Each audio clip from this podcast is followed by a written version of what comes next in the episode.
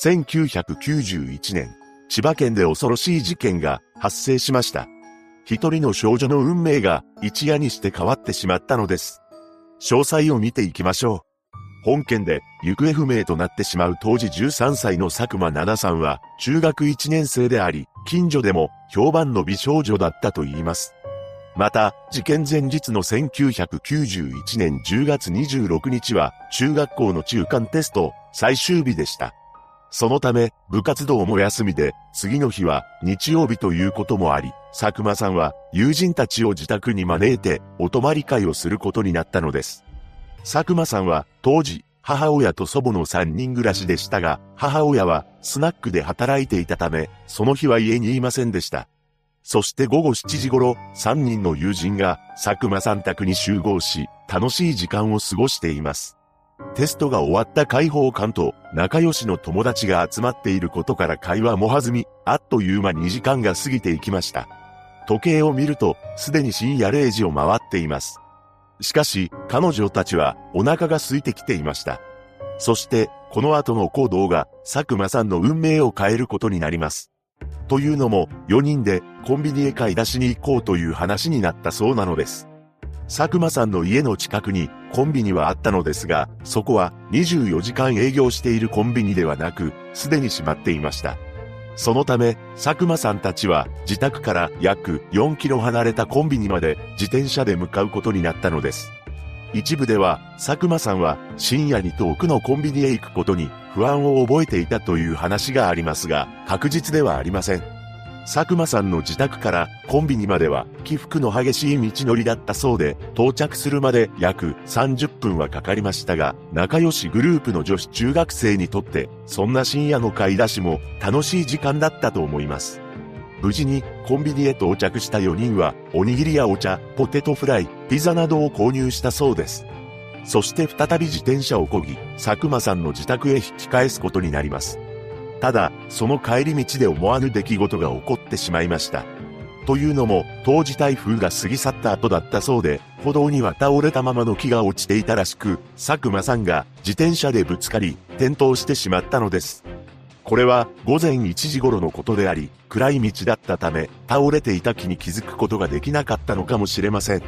友人たちもその場で立ち止まり、思わぬ出来事に佐久間さんの元へ駆け寄りました。そして、そんな彼女たちに、後ろから一人の男が近づいていたのです。その男は、佐久間さんたち4人を追い越していきました。しかし、男は、なぜか立ち止まり、こちらを振り返ってきたのです。そして次のように、声をかけてきました。お前ら、何やっているんだ？男は、高圧的な態度だったそうで、自らを、歩道員と名乗ってきたそうなのです。その男は身長155センチほどで、年齢は50歳前後、ずんぐり体型の小柄で、丸顔の赤ら顔、切れ長の目をしたいかつい風貌だったと言います。そして男は続けました。おい、16歳未満の者が11時過ぎに歩いていると犯罪になるぞ。普通なら俺が警察に連絡するところだが、今回は特別だ。話を聞くだけで許してやる。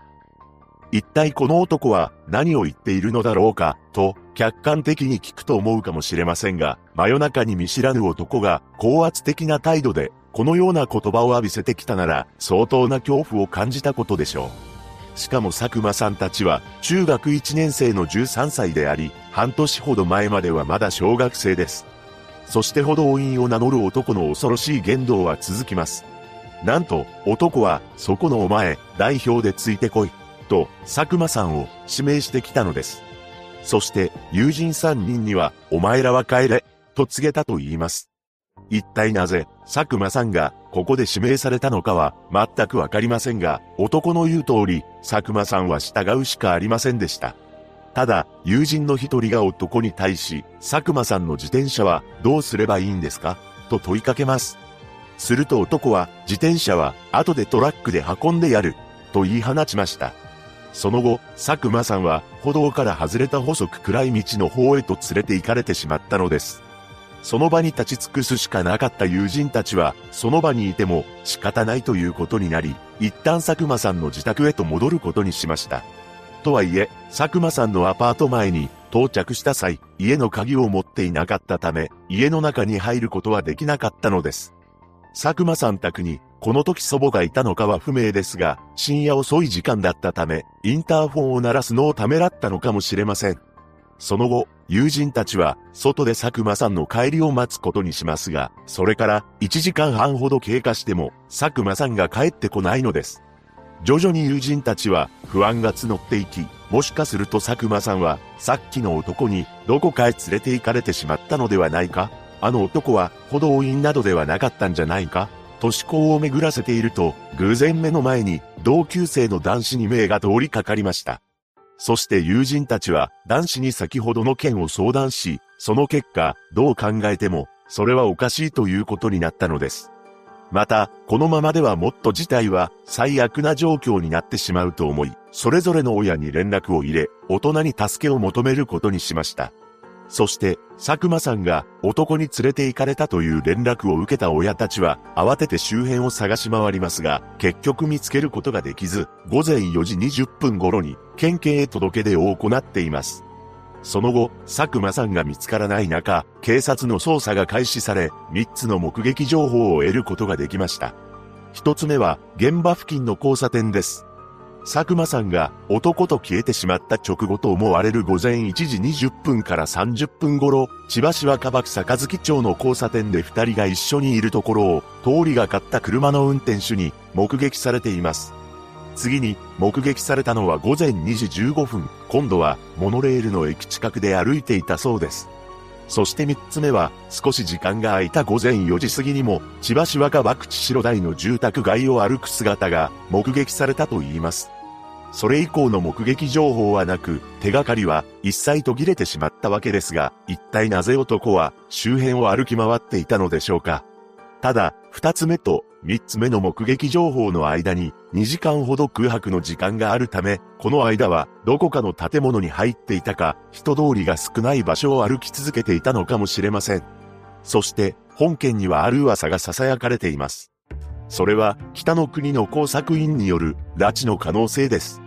実は、佐久間さんが連れ去られてしまった千葉市若葉区食べた町は、過去に工作員が使うルートのスタート地点だったというのです。この場所から日本海側へ抜けていく物流ルートでは謎の失踪が頻発していると言います。もしも本件がプロの犯行であれば言葉巧みに女子中学生たちを追い圧し、難なく佐久間さんだけを連れ去っていけたのだと考えられました。しかし、佐久間さんらと遭遇したのは全くの偶然であり、工作員がほぼ手ぶらの状態で夜中に歩道を歩いているとは考えにくく、この線は薄いとされたのです。それでは、一体どんな人物が犯人なのでしょうかこれについても様々な説が考察されています。一つ目はトラック運転手である可能性です。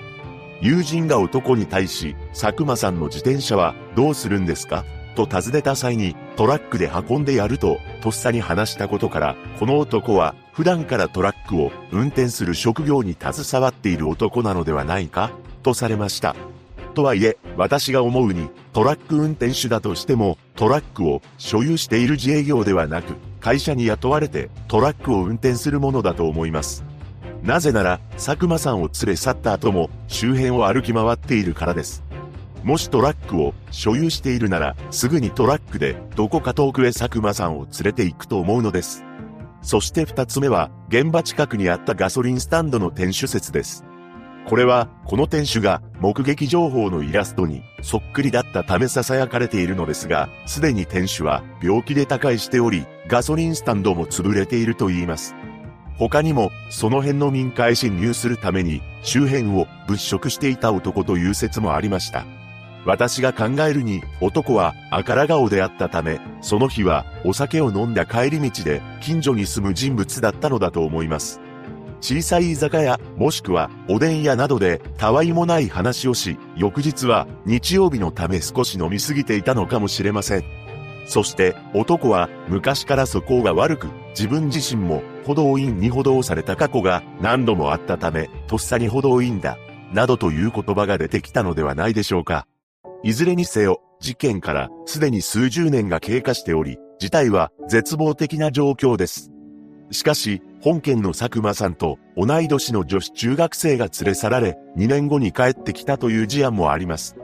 それは2014年に埼玉県朝霞市で発生した事件で、当時大学生だった男に閉じ込められていましたが、無事に家族の元へ帰ることができています。そのため、佐久間さんが帰ってくる可能性もゼロではないのです。事件後、母親は自宅近くのお寺に通い、無事帰るというカエルの像の前で祈り続けていたそうで、娘と暮らしていたアパートを10年間借りていたと言います。突然、大切な娘さんが行方不明になってしまったお母様の悲しみは計り知れません。佐久間奈々さんが無事にご家族と再会できることを祈るばかりです。